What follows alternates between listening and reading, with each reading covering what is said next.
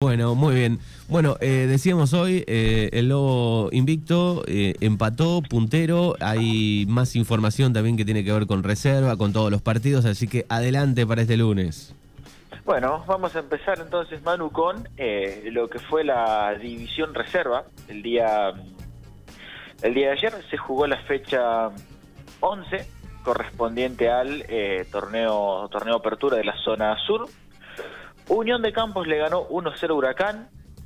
El Deportivo Alpachiri le ganó 2-0 Sportivo. Argentino le ganó 1-0 Independiente de Jacinto Arauz. Villa le ganó 2-0 Club de Regueira.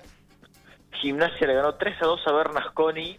Y Pampero goleó 4-0 a Unión de Villa Iris.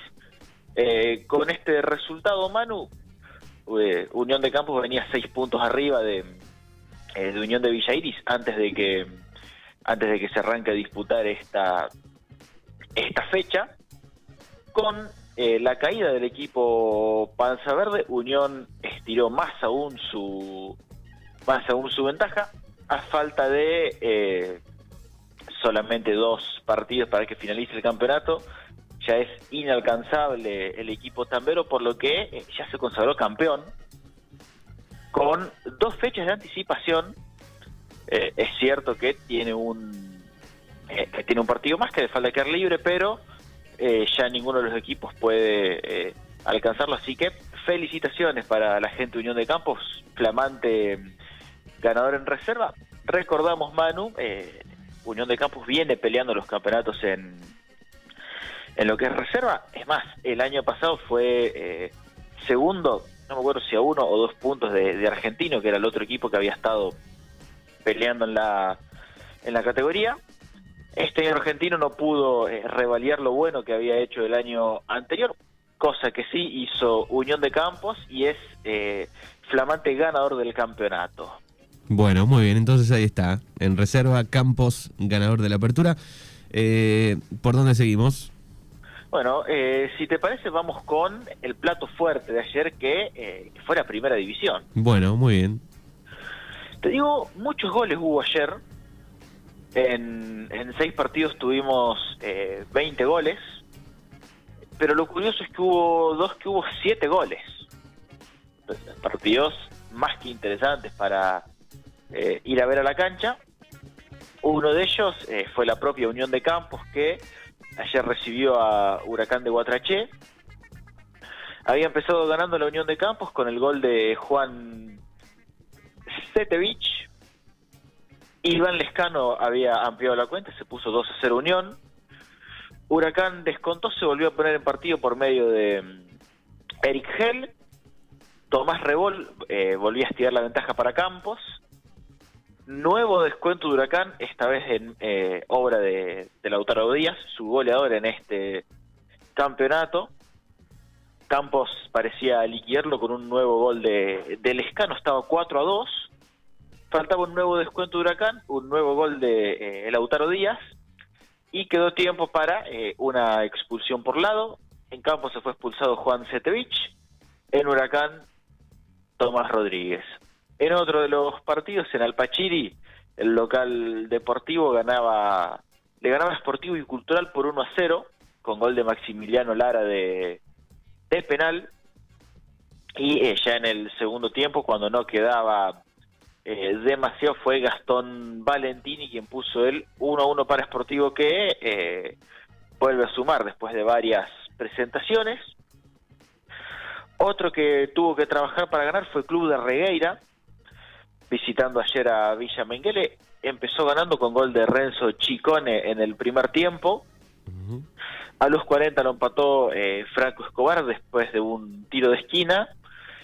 Y nuevamente por la vía aérea, ya en el segundo tiempo, fue Germán Orgehout quien eh, puso el 2 a 1 para Club de Regueira, que eh, alcanza su segundo triunfo al hilo y que de a poquito se empieza a acomodar en lo que es la tabla en lo que es la tabla general de cara al final del campeonato.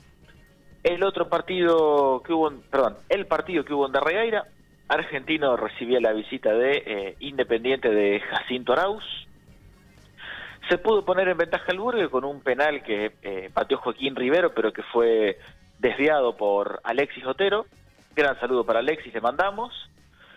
Finalmente terminó ganando Independiente eh, en el segundo tiempo, gol a los 36 minutos del, segundo tiempo, gol de Blas Parcalcel, resultado importante para Independiente que eh, sigue prendido a falta de mm, muy pocos partidos, tiene chances, eh, tiene chances todavía de ocupar un mejor lugar todavía en, en la tabla.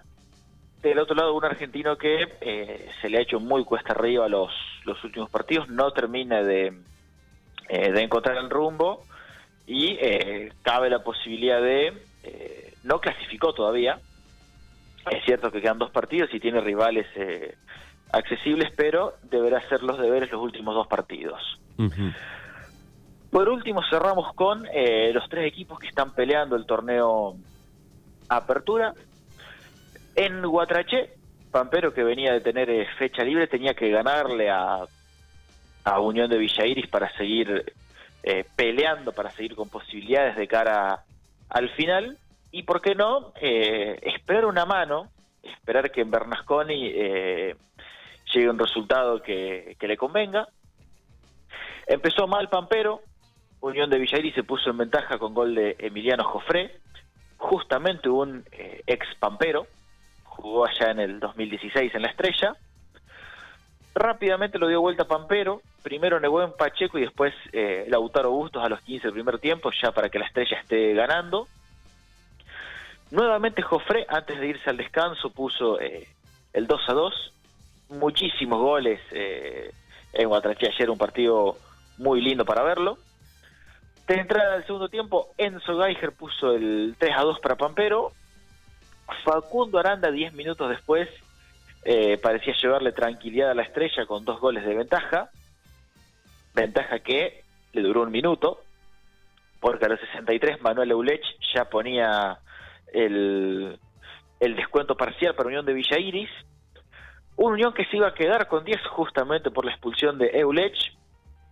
Los últimos minutos fueron eh, Pampero buscando liquidar, Unión buscando el milagro no pudo ser para Unión, fue triunfo 4-3 para, para Pampero, gana un partido tremendamente chivo y muy complicado que eh, lo deja muy bien parado de cara al final del campeonato.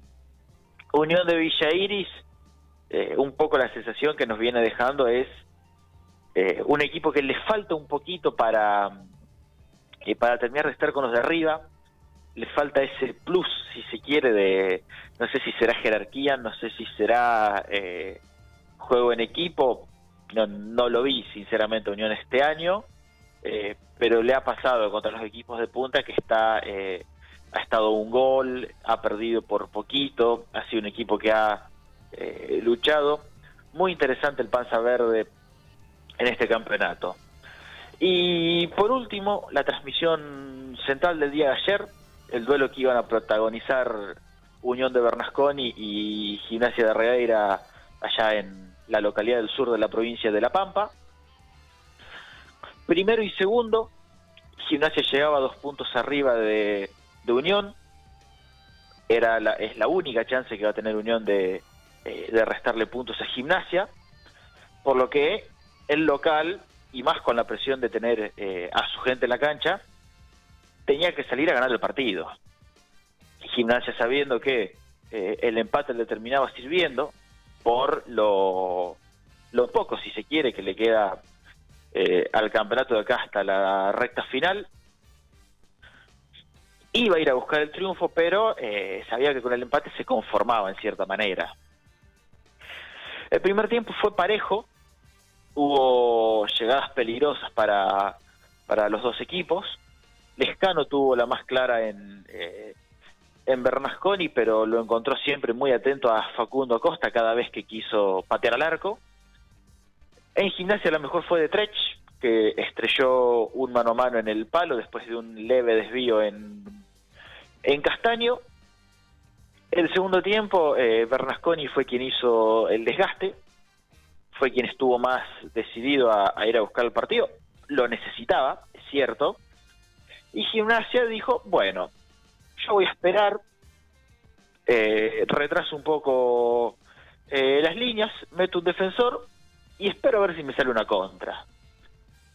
Se jugó así el segundo tiempo, Unión tuvo, Unión tuvo dos chances eh, claras para haberse llegado la, la victoria, terminó chocando finalmente con un Facundo Acosta que está en un nivel superlativo. Me animaría a decirte casi su mejor momento desde que está en eh, desde que está en gimnasia desde el 2018. Gimnasia no, no tuvo grandes chances en el segundo tiempo, fue finalmente empate 0 a 0. Un empate que eh, yo creo que más que en Darregueira fue festejado en Guatraché, porque Pampero aprovecha, le descuenta dos puntos a los dos, eh, al líder y a su inmediato perseguidor, y eh, deja el campeonato muy parejo para lo que van a ser las últimas dos jornadas. Bueno, muy bien, así que eh, Gimnasia quedó con 24, ¿no? Sí, quedó Gimnasia con 24, Unión de Bernasconi con 22 y Pampero con 21. A falta de Dos partidos. Dos fechas. Bueno, muy bien. Ahí está la tabla. Después sigue Campos con 20, Independiente con 19, eh, Deportivo Alpachiri con 14, Club de Arreira 13. ¿No? Exactamente.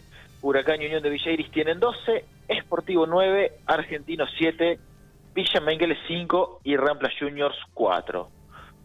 Eh, Unión de Campos, que recién lo nombrabas, Manu, ahí eh, peleando con los equipos de arriba, ya no tiene eh, antes de pelear por el campeonato, a pesar de tener 20 unidades, porque eh, le falta cumplir con la fecha libre todavía. Bien, bien. Bueno, ¿cómo viene la fecha que viene? Bueno, el próximo domingo eh, tenemos otro cruce tremendo como el que hubo en la tarde de ayer, porque en el Juan Carlos Sesi Gimnasia va a estar recibiendo a Pampero. Eh, no sé si no sé en dónde se jugará este partido. Quiero pensar que en la cancha de, eh, gimnasia porque eh, también Club de Regueira va a estar recibiendo a Bernasconi. Tenemos nuevamente la, eh, la situación del domingo anterior. No sé si te acordás que gimnasia terminó jugando de local en Guatraché habrá que ver cómo, cómo lo resuelven esta vez.